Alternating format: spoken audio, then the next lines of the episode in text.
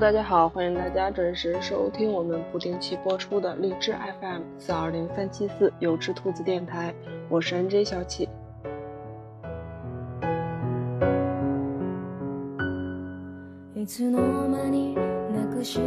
那么最近呢，在中国大部分地方都迎来了强降雨，小启家这边也是，今天雨下的特别的大，感觉打雨伞都没有什么卵用啊。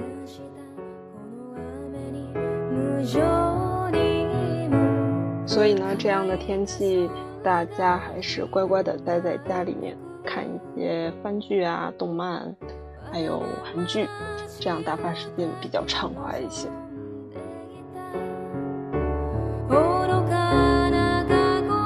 那么其实呢，人应该活得充实，但是该休息的时候呢，也该休息一下。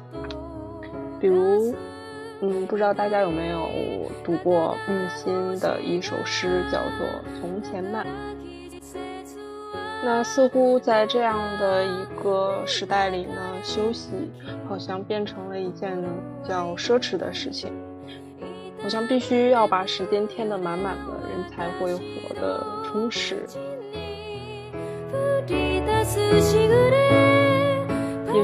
咱们优秀的人还比咱们更加的努力，所以咱们还是要很努力，很努力。那么今天呢，给大家带来的这篇文章呢，就是关于这个方面的一段文字，是来自烟波的。你可以走得慢一点。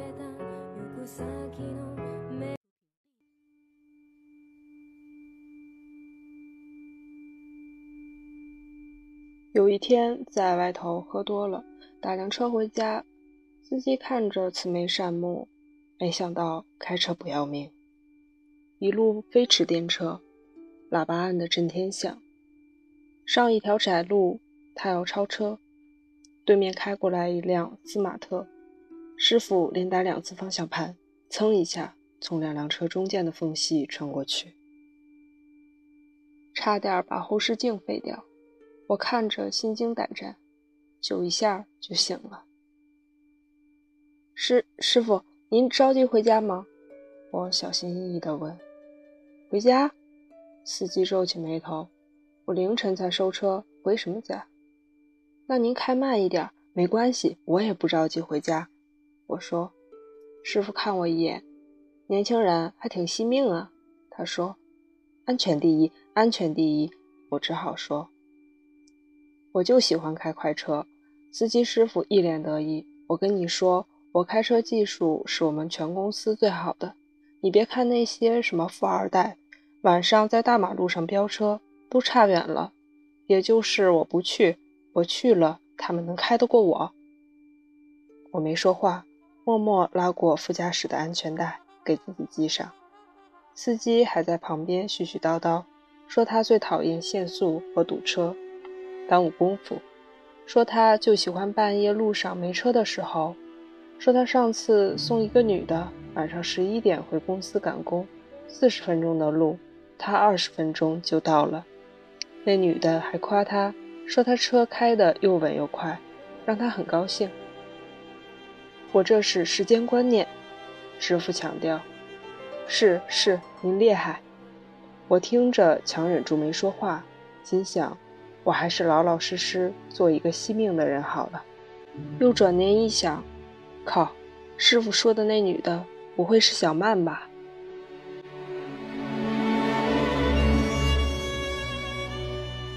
认识小曼的时候，我刚上班一年多。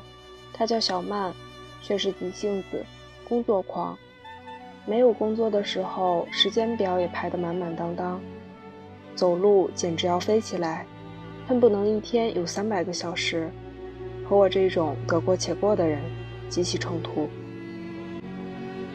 他周末约我吃饭，说好十一点到，地方离我家近。我睡到十点起床，听着歌刷牙洗脸，坐在沙发上发呆，看着手机显示十点半，起身出门，一路晃荡过去，到商场大门口还剩十分钟，小曼的电话打过来。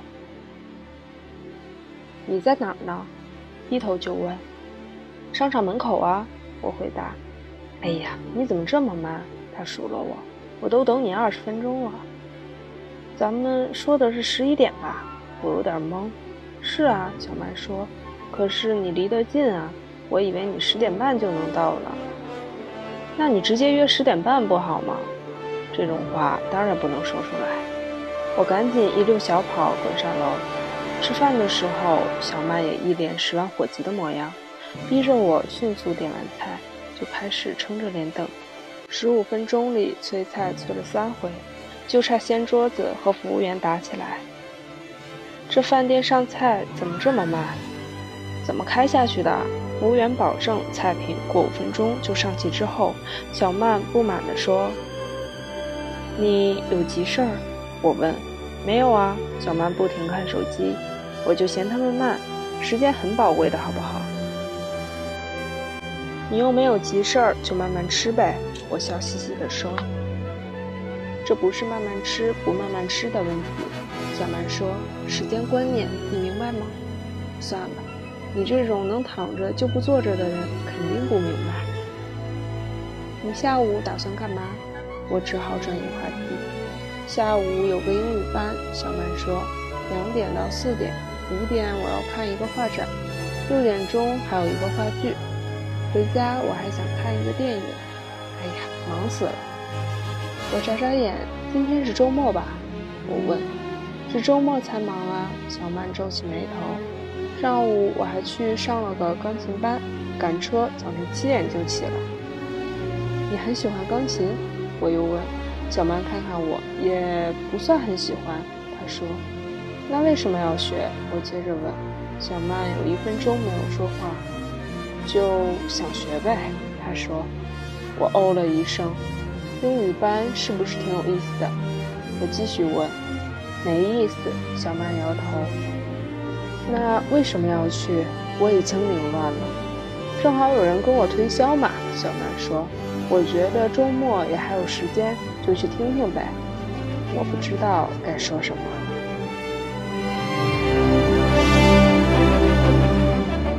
其实仔细想想，下午的画展，晚上的话剧，感觉也不是很吸引人。小曼又说：“那就别去啊！”哎呀，这不都是要学习的东西吗？小曼看到我的眼神有点恼怒。这都是充电啊！她说：“钢琴、英语、画展都很重要啊！我今年给自己定了目标的，除了工作，要看五十场话剧，一百部电影。”读六十本书，他自顾自数着，我像看怪物一样看着他。总之，每一天都很忙。他最后说，每一个周末也都很忙，所以我才对这家餐厅很不满意。时间观念，你明白吗？算了，你这种不求上进的人肯定不明白。我又哦了一声。对了，我们的菜呢？小曼又皱起眉头，一拍桌子：“服务员！”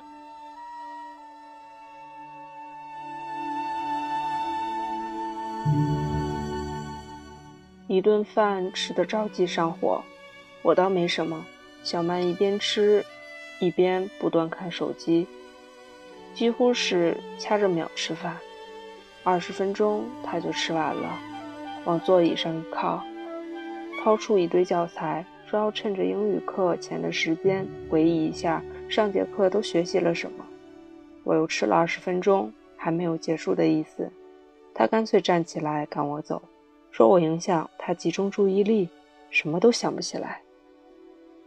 我满口答应着，慢条斯理地把剩菜打包，晚上还可以再吃一顿呢，对不对？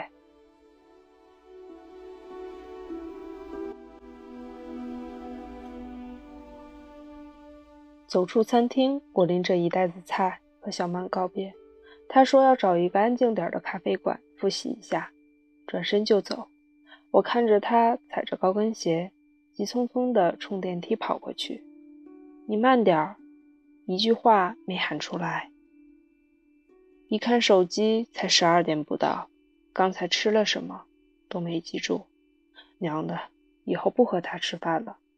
又转念一想，靠，他这么大方，干嘛不吃？不吃白不吃。于是之后又吃了几次饭。第二次也是一样，约好了一个时间，他非要提前半个小时就到，点完菜就催服务员赶紧上菜。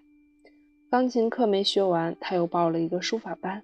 工作日也要上课，每天下了班往书法老师家跑，晚上十点到家，还要完成他的读书计划和电影计划。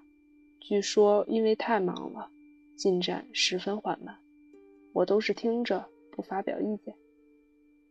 第三次吃饭，他已经放弃了钢琴，说觉得自己没有天分，学不好，索性换成了咖啡班。英语还在学，但经常跟不上进度。有时候晚上加班，书法课也去不成，只好把一周五节改成一周三节。第四次吃饭，他居然带了一本书，说他最近加班赶工。各项计划都不顺利，照这个速度，今年根本不能完成六十本书的任务，所以要一边吃饭一边看书，节约时间。第五次吃饭，整个过程小曼都心不在焉，我自己吃的很爽，快要吃完的时候，小曼手托着腮，忽然问我：“你觉得那个英语课我应该继续学下去吗？”我嘴里塞着饭，愣愣地看着他。小曼叹了口气，最近没有时间消化学的东西，有点跟不上进度了。她说：“我拼命把饭咽下去，钱不是已经交了？”我问：“英语课好像都挺贵的，能请多少顿饭啊？”可以随时退的。小曼回答：“那你是想学还是不想学？”我又问。小曼没说话。向前趴在桌子上，不知道，他说：“我有点累了。”他沉默了一会儿，接着说：“感觉最近做什么都打不起精神，书法课上的一塌糊涂，咖啡班也不知道都学了什么，但是不上这些课又觉得对不起自己，我就想让自己忙一些。”他又说。不然就感觉自己在浪费时间，工作上也是。如果我不知道接下来该做什么，我就会着急，很痛苦。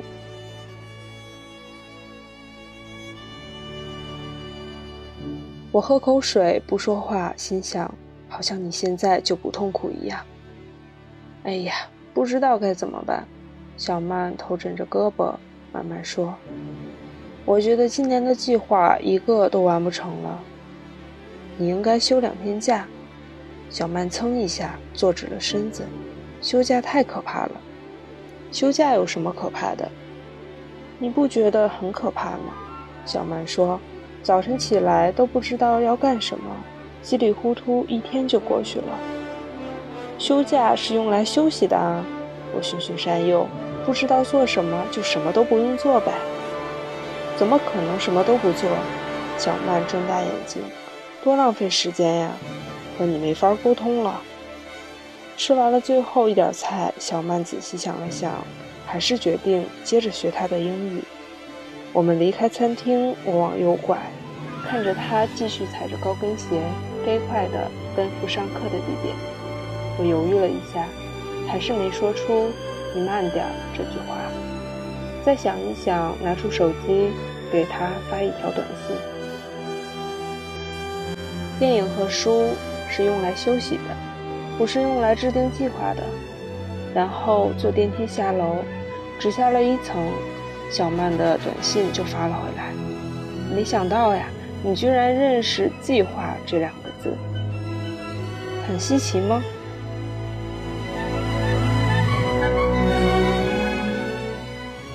莫名受到屈辱，我决定短时间内不再理他。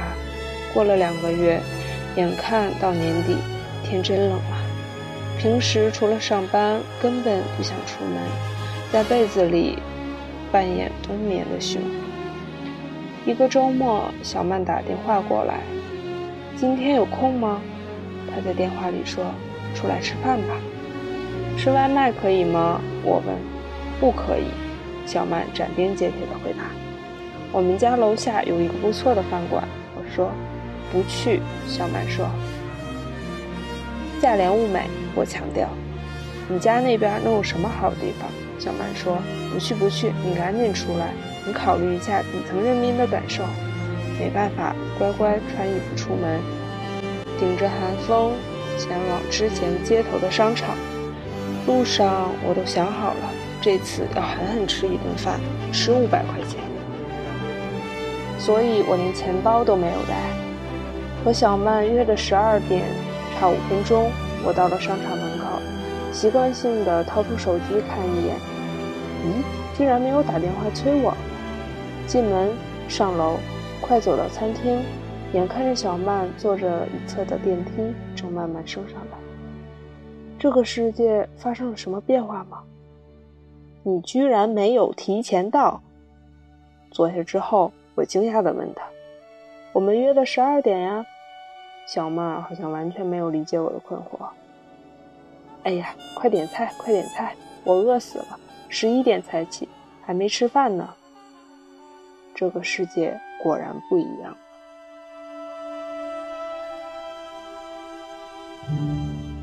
对了，我换工作了。小曼把手机往桌子上一放，轻描淡写的说。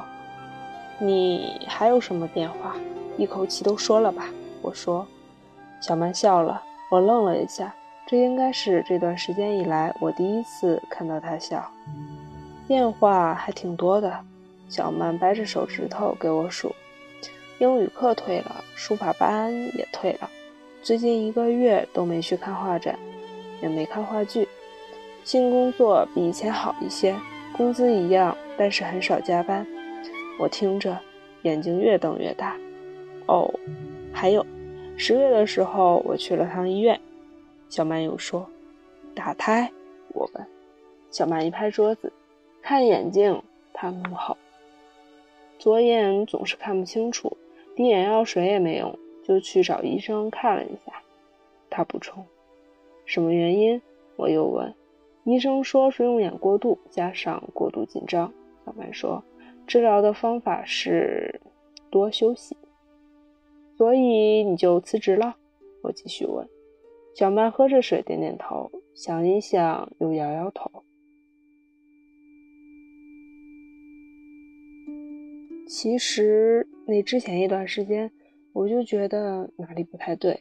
他说：“你还记得有一次咱俩去吃饭，我不是说我要去看话剧吗？”他问我，我点点头。看到一半我就睡着了，小曼说。我目瞪口呆。小曼想想自己笑了。那次睡得可真香啊，她说。睡了半个多小时，快谢幕的时候才醒。后来我就心想，我把自己搞得这么累，为的是什么呢？她接着说，学东西我什么都没学会，天天跑来跑去，好像学了很多，但根本记不住。培养自己的文艺细胞，我根本就不喜欢画展，看话剧都能睡着，好像也培养不了什么。我老是觉得，他又说，要严格利用时间，让自己过得充实。可是我只是在到处赶场子，回到家以后脑子一片空白，而且自从给自己定了计划，我连电影和书都不能好好的看下去了。然后我突然就明白，为什么你说电影和书是用来休息的，不是用来制定计划的。小曼说：“嗯，感觉我很厉害的样子。我当时就决定要好好休息一下。”小曼笑着说：“换个工作，改善心情，睡个懒觉，无所事事的晃一天。想想我真的感兴趣的是什么。”集中精力学习的那一件事儿，我仔细想了一下，你刚才说退掉了很多课，我慢慢说，但是没说退掉咖啡班。小曼用力点点头，这就是我现在最想学的东西啊。我是个闲不住的人，他说，可能将来会继续去学书法或者英语吧。不过要在我真的上完咖啡班之后了，我也点点头，感觉心里松了一口气。啊，心情真好。吃饭吃饭。小曼没有隔五分钟就催一次菜，认认真真的吃了一顿饭，看上去很开心。于是我也吃得很开心。唯一的遗憾是没有吃够五百块。算了，以后有的是机会。这次离开餐厅的时候，应该也不需要我说你走慢一点吧？我心想。然后我想起来，小曼出现在餐厅门口时穿的是一双平底鞋。嗯，应该不需要。我举起筷子去夹前面的一块肉。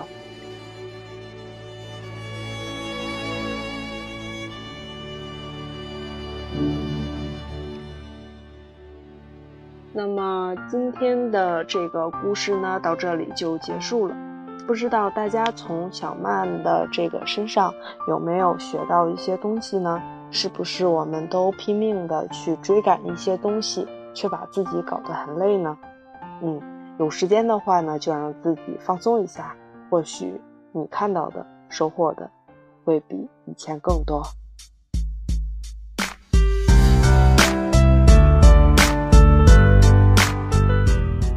那么这里是荔枝 FM 四二零三七四有只兔子电台，欢迎大家经常来我的电台、我的地盘来做客哦。那么就以这首轻松的钢琴曲，名字叫做《快乐还是忧伤》这个钢琴曲来结束我们今天的节目。这首钢琴曲呢是小喜在高中的时候的校园广播站听到的一个背景音乐，非常的喜欢，送给大家。大家晚安喽，拜拜。